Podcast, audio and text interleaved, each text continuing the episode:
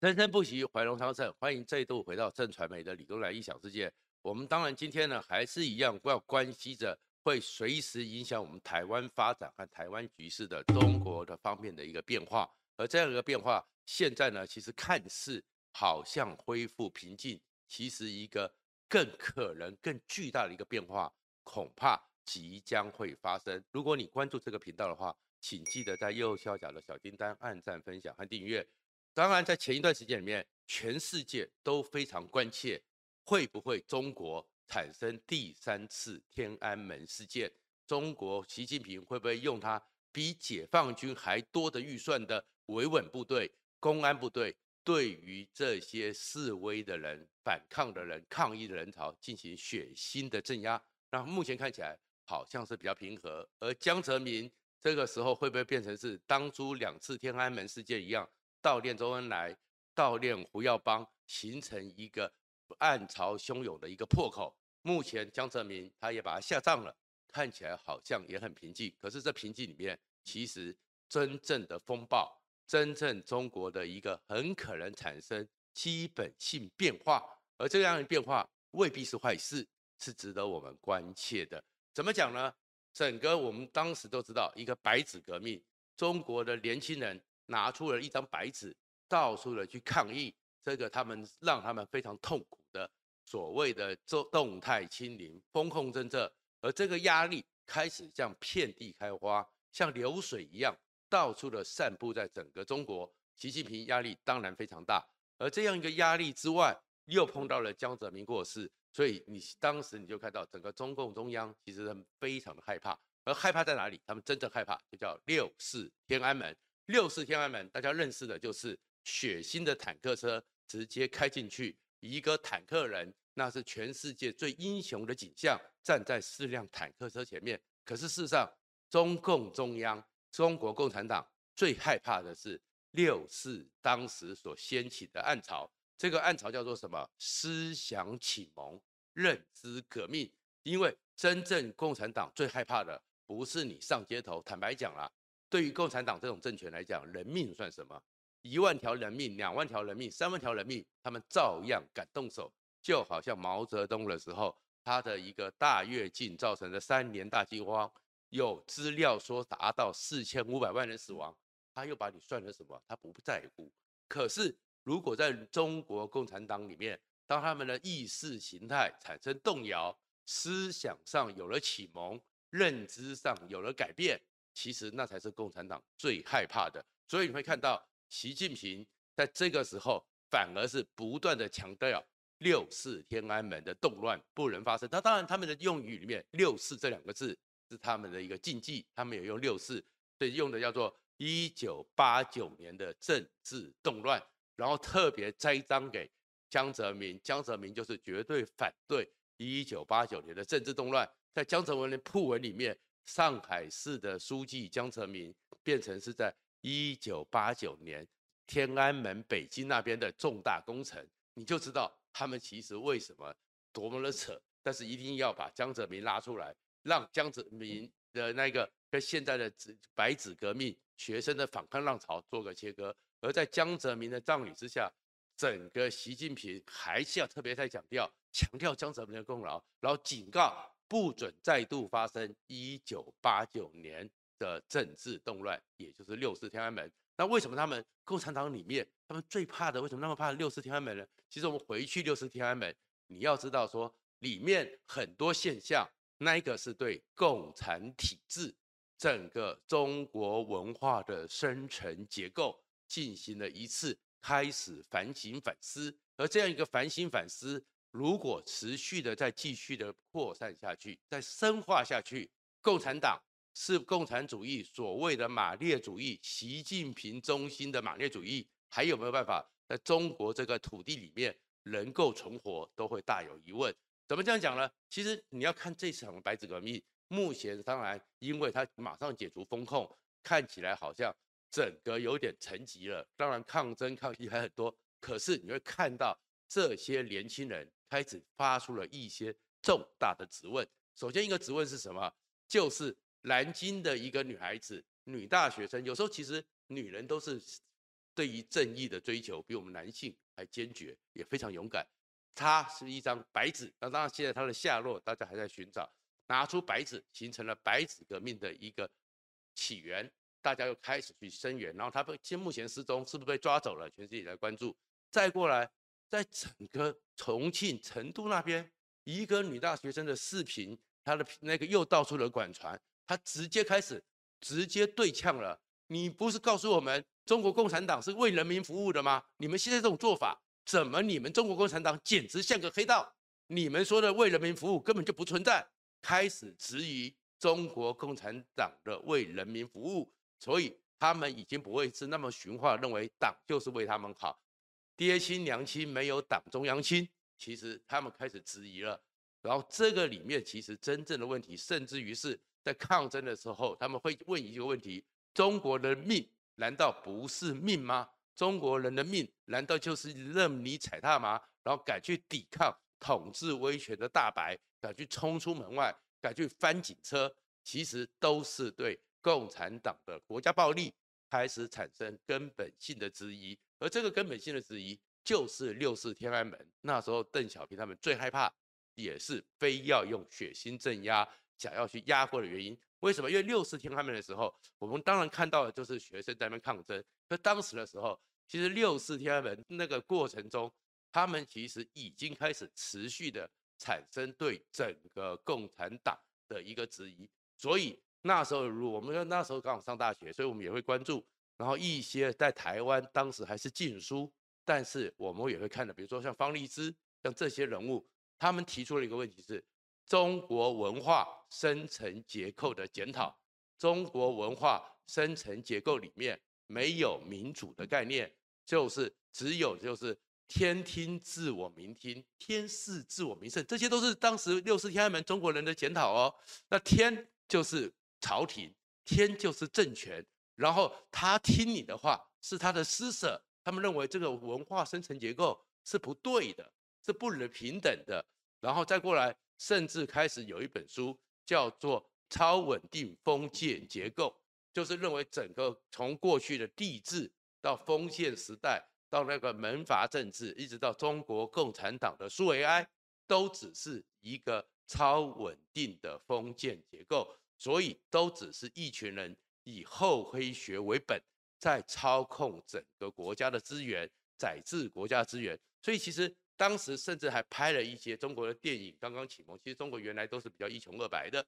电影，刚刚启蒙。所以呢，上次我还记得一部电影，忘了，好像名字叫做《假如我是真的》吧，莫少聪演的。里面有一幕，就是在雪地里面爬出一个大问号，然后结论是我们爱这个党，但是党爱我们吗？所以其实当时六四天安门在整个情况里面关岛，然后整个开始从那个一穷二白。开始向迎向西方现代化的时候，他们开始去问，他们相信的这个政府，他们相信的这个国家，他们相信的宣传是真的吗？甚至当时的时候，他们更大的冲击是什么？那让我们台湾要警惕一下。当时更大冲击是，你们一直说吃香蕉皮的那个地方，他们混得比我们好，因为我们那时候是亚洲四小龙，我们那时候的经济以中国这么大，他们的 GDP 跟我们不能比较。那时候他们会觉得台湾混得很好啊，他们的制度没有像你们讲的这么差啊。中华民国，所以你会看到这一次是不是不是让南京里面都有讲说让中华民国重新回去，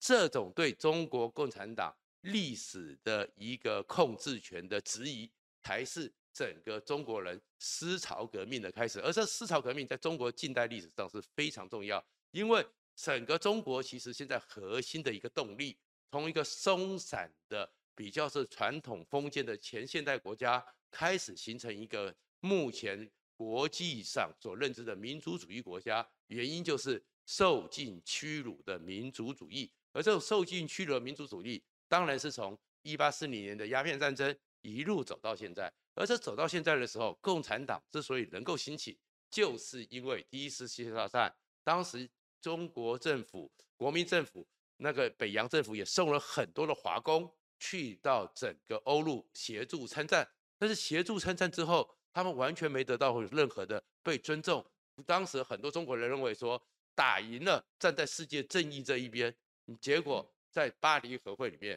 当时的国民政府，当时的中国没有地位，然后甚至还有日本人像袁世凯的二十一条累积起来，还是一样。就算你在国际上奉献心力，你还是被列强欺凌，所以就有了五四运动。而五四运动之后产生的是质疑中国文化，中国文化的核心是不是大有问题？所以在那个时候开始就会向外寻经。向外寻经里面，其实当时最重要的一个思想启蒙，就是北京那边的少林中国学会。而少林中国学会大量的开始引进各种国际的思潮，他们已经开始怀疑中国传统数千年的思想，中国传统数千年的价值是不是不足以因应这个世界的变化？所以他们认为船坚炮利只是表象，然后一些文典章制度也只是表象，心脑没有改变，中国不会站起来。也在那个时候，所以慢慢的少年中国学会里面形成了很多人物，包含无政府主义，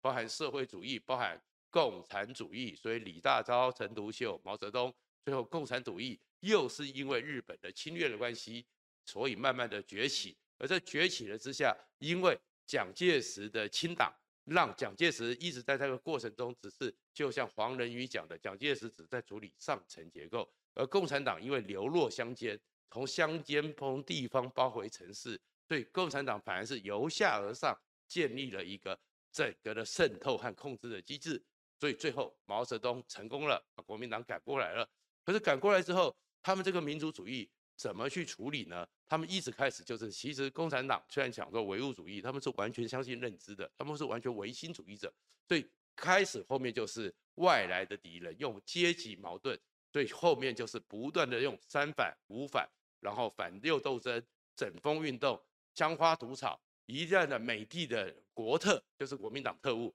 一直用这种斗争的方式去处理，可是处理到最后拉到最高潮，就是三反五反，到最后大跃进还是失败。失败之后造成了很多人四万四千五百万人的饿死，所以他们这一套结构不够了。不够之后怎么办？毛泽东重新回去针对中国文化的一个弊病，但是毛泽东掌握他的发言权，所以他叫破四旧，破四旧就是下就文化大革命又兴起了一个。整个认知革命的风潮，可是文化大革命之后，到了邓小平上来，大家就发现整个中国乱搞落后，所以开始去质问。所以从第一次以借怀念周恩来之之名开始质疑中国共产党你的体制，一直到第二次十几年后反干岛关岛开始质疑中国文化深层结构。那整个天安门事后，整个中国怕了，怕了以后，他们知道一件事情，就是维稳。才是中国最核心维系政权的方法，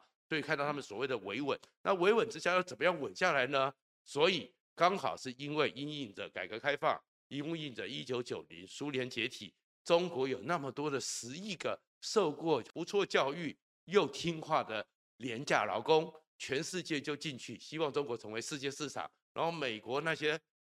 一自由主义者幻想会不会跟着全世界第三波民主、前三波民主里面。当中产阶级起来之后，中国就可以和平演变，又开始大量的去协助中国。所以这个时候，共产党就用了一套，就是我维稳，只要让你明天饭能够多吃一口，明天口袋能多一笔钱。所以大家呢，突然之间就是江泽民的闷声发大财。所以中国人那个时候虽然对他们的政治体制有点质问，虽然对他们的整个经济的发展，可是越来越满意，他们公共建设越做越多。所以如果你会看到是。早期的时候，开放探亲的时候啊，台湾日子过得真好啊。慢慢的开始骄傲了，慢慢开始自大了。然后这个时候，中国共产党重新来了一套新的一个洗脑方式，党他们叫做社会主中国特色的社会主义。然后所以呢，其实明显的是走资，明显的是开始贫富不均。但是因为每个人的生活平均的水平不断拉高，所以要整个中国人民听党话，跟党走，谢党恩。所以在这样的洗脑之下，开始用现代的科技去培养了全世界比正式国防兵力还要大的维稳部队、公安部队，好像又重新控制。可是现在来了，又重新的是碰到了这个疫情，而这个疫情之下，这个政治体制其实就又发现，他其实他的人力上是受到局限，他没办法去控制这样一个疫情，又不能又越强烈的民族主义、强国梦。这么强的国家，怎么可以用那些红颜那个外国人的就开始回到康那个乾隆那种心态，天朝怎么可以用那些蚂蚁小邦的疫苗呢？所以他们最后就只有不断的封控、封控、封控。但是封控了三年下来，中国人受不了了，开始质疑了。而这种质疑，除了刚刚讲的在体制上质疑，共产党你是不是跟黑道一样？共产党你真有管我的民啊？然后开始质疑你这个疫苗、这个快筛是不是有利益输送？所以呢，我们也知道他们到处在找一个张张三三。为什么你到哪边去，哪边的核酸就叫核酸盛世，老百姓倒霉？然后另外一个呢，郑州富士康又给中国的工人想到了，原来这个国家你到最后我跟你抗争是有用的，不断的要出走，不断的要逃跑，不断的要回乡，让富士康不断的加薪，所以原来他们薪水条件，他们得到一个条件是可以争来的，所以当富士康为了把他们留下来赶生产线，不断的给他们各种奖金激励。然后整个加班费不断的提高，那其他的中国很多厂厂区也开始学习，所以现在中国人已经知道权力是自己争来的，不是听党话、跟党走、谢党恩就可以得到的。所以其实我们来为什么要谈这些，就是我们就要去注意的是，其实这对我们来讲是一个契机。如果中国人开始重新去思考中国共产党之下。那种听党话、跟党走、谢党恩的民族主义，我们永远受到他们随时被侵略的压力。但是如果有一天他们的人开始去重新思考人是什么，国家一定是共产党这样的状况，就好像他们在北京有人问的嘛，为什么一定要武统台湾呢？他们过得也挺好的。如果这样情况之下，其实两岸才有对谈的基础，两岸才有和平的基础。那这个时候，我们也不会像我们这样子一样，天天剑拔弩张紧张。所以在此时刻，虽然白纸革命看似平安，我们也希望他能平安，